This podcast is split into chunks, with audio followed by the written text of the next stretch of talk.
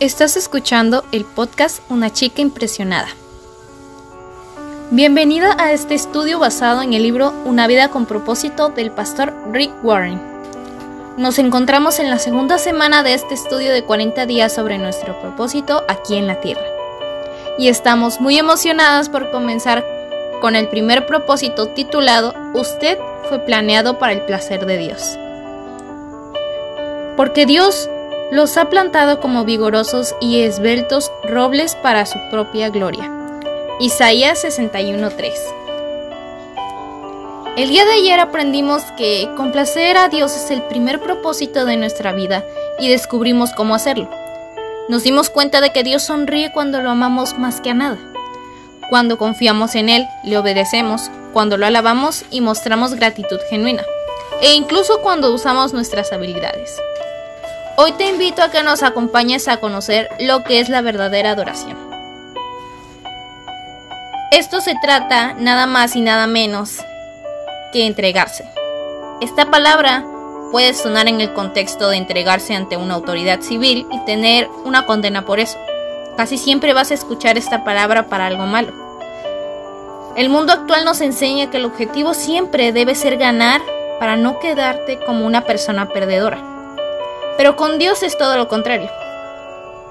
Si nosotras nos entregamos a Él, es por amor, como lo dice Primera de Juan 4:19. Nosotros le amamos a Él porque Él nos amó primero. Y no hacemos esto por temor o obligación. El escritor del libro de Romanos nos exhorta a que nos ofrezcamos como sacrificio vivo a Dios, dedicado a su servicio y agradable a Él. La verdadera adoración es complacer a Dios. Dios quiere que te entregues a Él para que le sirvas con amor y deleite. Y tienes que estar consciente de que este acto de entrega lleva a la consagración, morir a ti misma y hacer a Jesús el Señor de tu vida. Hay tres barreras que nos impiden entregarnos al Señor. Estas son el temor, el orgullo y la confusión. Estas tres cosas nos ciegan a poder entregarnos con totalidad a Dios para su servicio y nos lleva en ocasiones a malinterpretar el significado de entregarse. Así que quiero mencionarte cinco puntos los cuales te van a ayudar a que puedas abrir tu entendimiento acerca de la entrega al Señor. 1. ¿Puedo confiar en Dios? La respuesta es un sí, ya que la confianza forma parte del proceso de la entrega. Escucha bien esto. Nadie, absolutamente nadie, puede confiar en Dios a menos que lo conozcamos. Así que entre más lo conozcas a Él y comprendas que Él te ama, más fácil es entregarte. Pero te preguntarás, ¿cómo puedo saber si realmente me ama? Verás, hay varias maneras, como lo es su perdón, su amorosa paciencia, pero la más grande prueba está en la cruz del Calvario entregando a su Hijo Jesús para morir por ti y por mí. La Biblia en Romanos 5.8 nos dice, aun siendo pecadores, Cristo murió por nosotros. 2. Admitir nuestras limitaciones. A esta expresión la conocemos más como orgullo. Cuando no admitimos esto, solo nos lleva a caer en la tentación más antigua, ser como Dios. Estamos luchando ser como Él y por lo tanto esto nos lleva la mayoría de veces a tener estrés. Es como Jacob cuando luchaba con Dios. Así somos nosotras cuando no reconocemos que tenemos límites.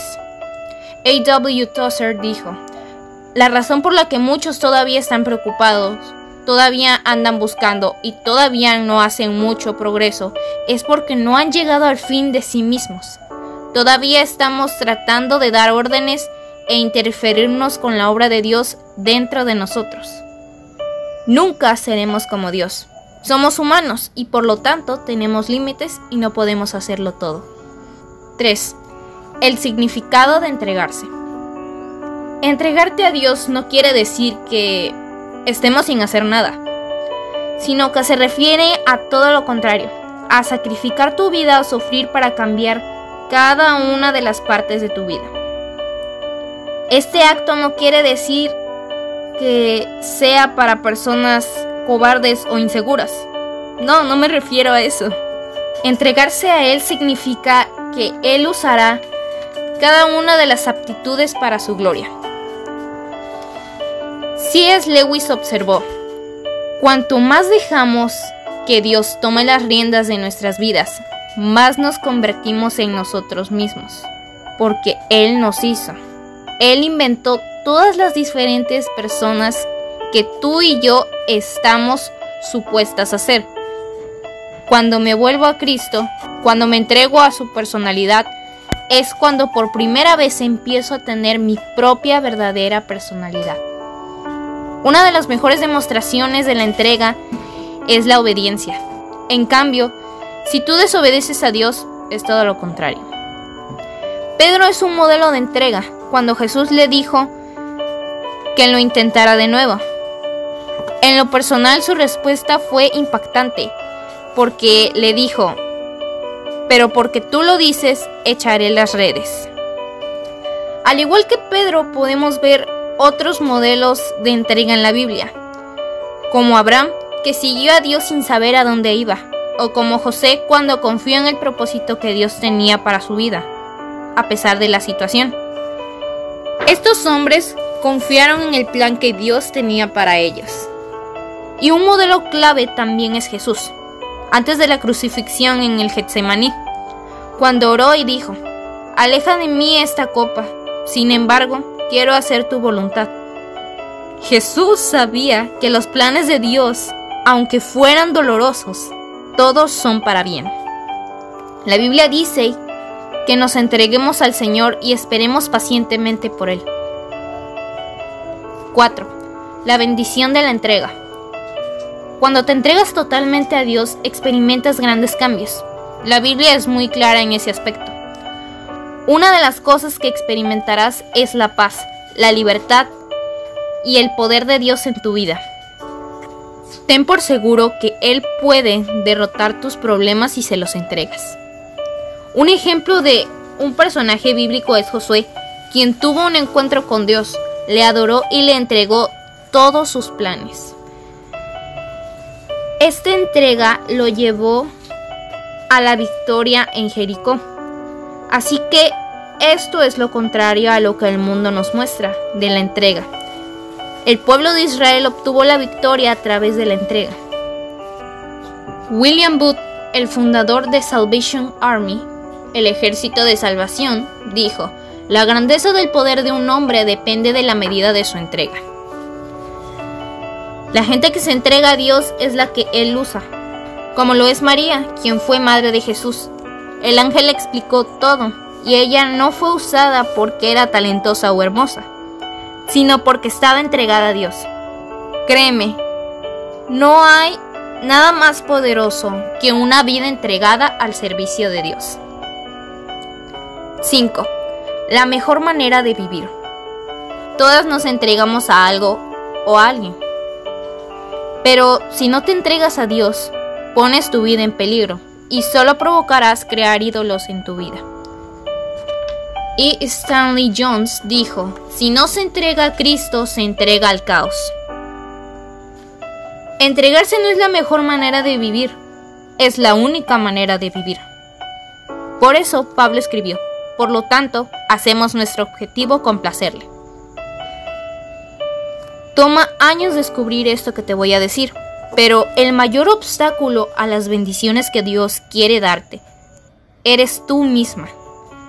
Dios no puede llevar a cabo su obra en tu vida si no le das el control de tus planes a Él. Si Dios hace su obra en ti, Él comenzará porque descubras eso. Por eso entrégale todo, absolutamente todo a Él. Tus sueños, tus deseos, tus debilidades, tus hábitos, entre otras cosas. El momento de entrega de Pablo fue una manera en la que tú y yo humanamente no nos hubiéramos esperado. Dios en ocasiones usa diferentes métodos en diferentes situaciones para captar la atención de las personas. Hay algo que tienes que tener en mente siempre. La entrega no es solo una vez, sino todos los días de tu vida. Jesús dijo, si alguien quiere seguirme, tiene que renunciar a las cosas que quiere. Tiene que estar dispuesto a entregar su vida a diario para seguirme. Gracias por acompañarnos el día de hoy.